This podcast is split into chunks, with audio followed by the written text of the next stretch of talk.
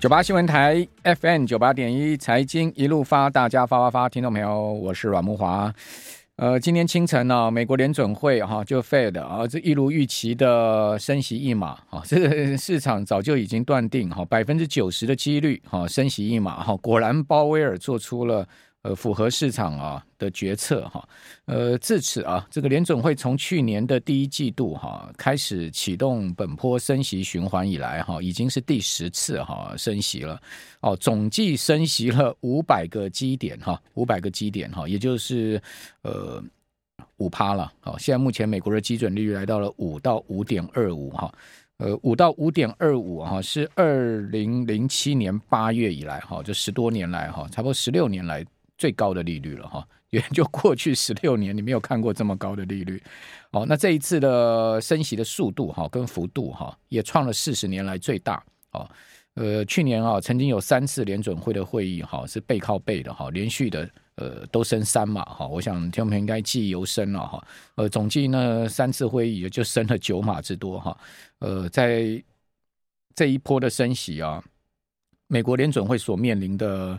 呃，现在目前的状况哦，可以讲说是非常的难为了哈，也非常的复杂了哦。首先呢，第一个通膨哈，这个通膨在去年最高啊，美国 CPI 曾经冲破过九趴哦，这也是四十年来最恶性的通膨环境。第二个呢，呃，升息到末端哈，呃，又遇到了美国区域银行的危机哈，这一家家银行出现了暴雷哈。呃，导到最新哈，这个礼拜哈，我们昨天节目有讲哈，摩根大通就小摩哈，呃，做出了决策哈，呃，去收购了哈这个第一共和银行啊。那第一共和银行之前呢，还有矽谷银行，还有 Signature Bank 啊，呃，还有呢 Silvergate 哈，这些银行呢都一一是爆雷哈。呃，那这个雷有没有爆完？看起来没有爆完哈，因为后面跟随的两家银行可能也要都出问题哈。一家呢叫做呃。阿莱恩斯西部银行，哦，还有一家呢，非常有可能会是比阿莱恩斯西部银行更早要出问题的，就西太平洋合众银行。好，西太平洋合众银行啊，跟阿莱恩斯西部银行这两家银行的股价哈，最近啊也都是啊持续暴跌哈，尤其是西太平洋合众银行啊，呃，在美股最新一个交易就是周三哈盘后哈，居然是股价出现了百分之四十八的跌幅哈，就腰斩哦。它已经跌到十四年的新低了哈，呃，甚至本周它的股价曾经创下历史新低啊。那股价已经跌这么多的情况之下呢，股价还在盘后出现了腰斩啊，可见呢，美国的区域银行的问题哦，并不如呃摩根大通哈，就小摩的 CEO 戴蒙讲的这么轻松了哈。主要还是说，呃，这个呃银行的危机已经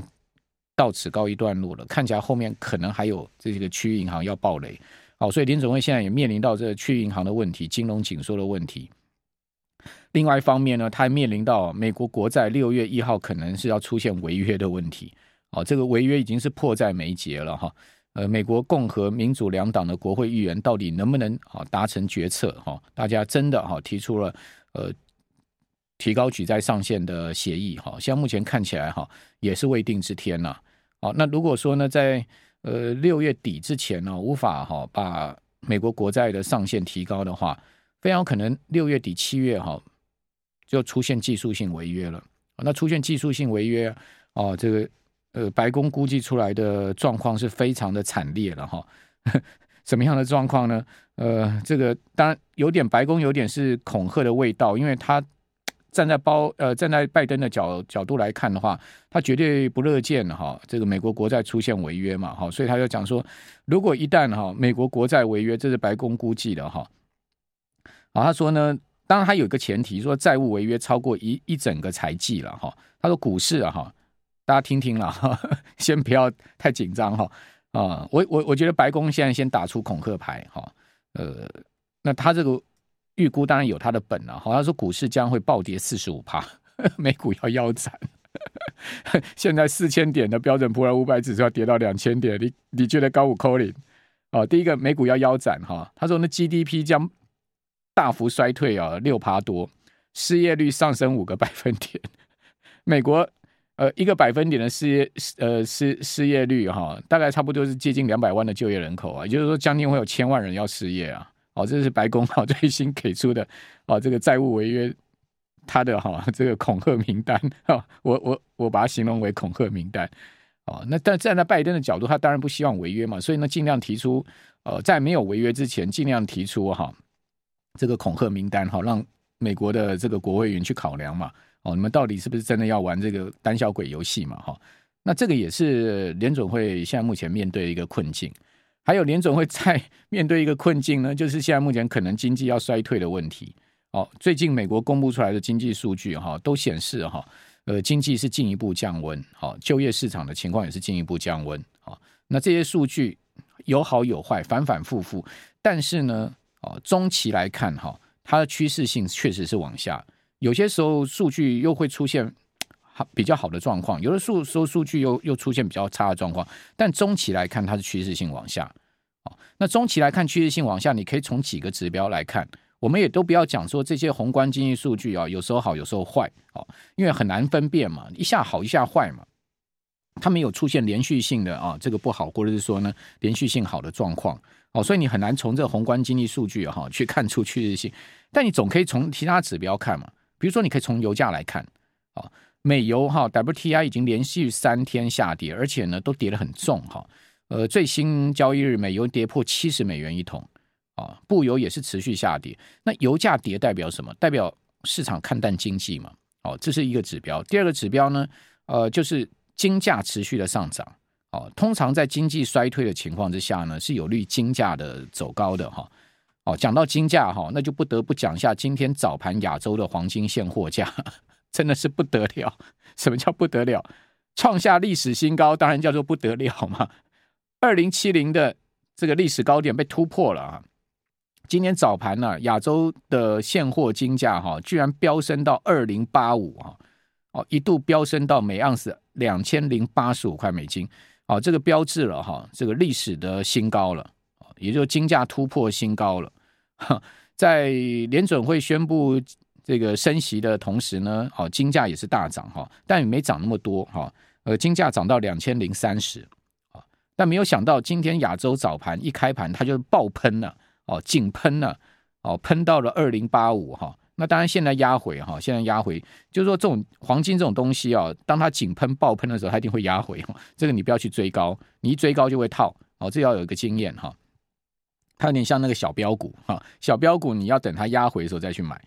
哦，金价呢现在压回到二零三五，啊，从二零八五压回二零三五，压回了这个五十块钱了哈，就是差不多两趴左右，压回的也非常大了一个幅度了哈，呃，但是还是涨，哦小涨将近四块钱美金这样，哦，那金价哦持续走高，它其实呢，就我来看，它也是啊经济要衰退哈，或者经济持续要降温的很重要的讯号了。还有就是你有没有发现哦，最近美债哈，美债价格也开始在持续走高了。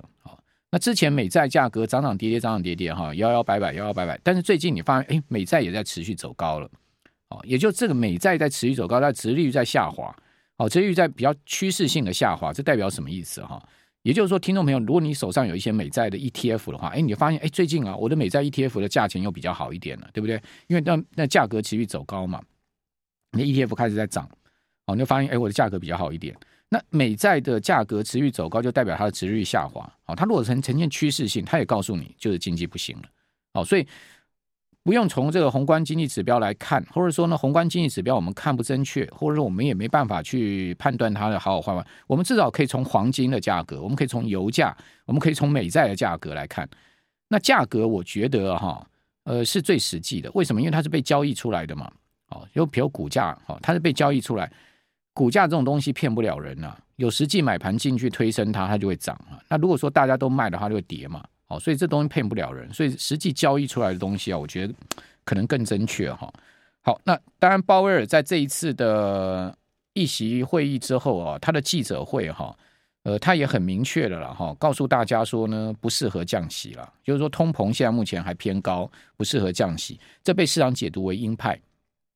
好，但是呢，在这个呃升息的呃，就等于说议席会议的声明啊，呃删除了说进一步升息是合适的，好，但这个呃这句话被删除，也暗示了说要暂停升息了，好，所以六月大致上好看起来是不会升，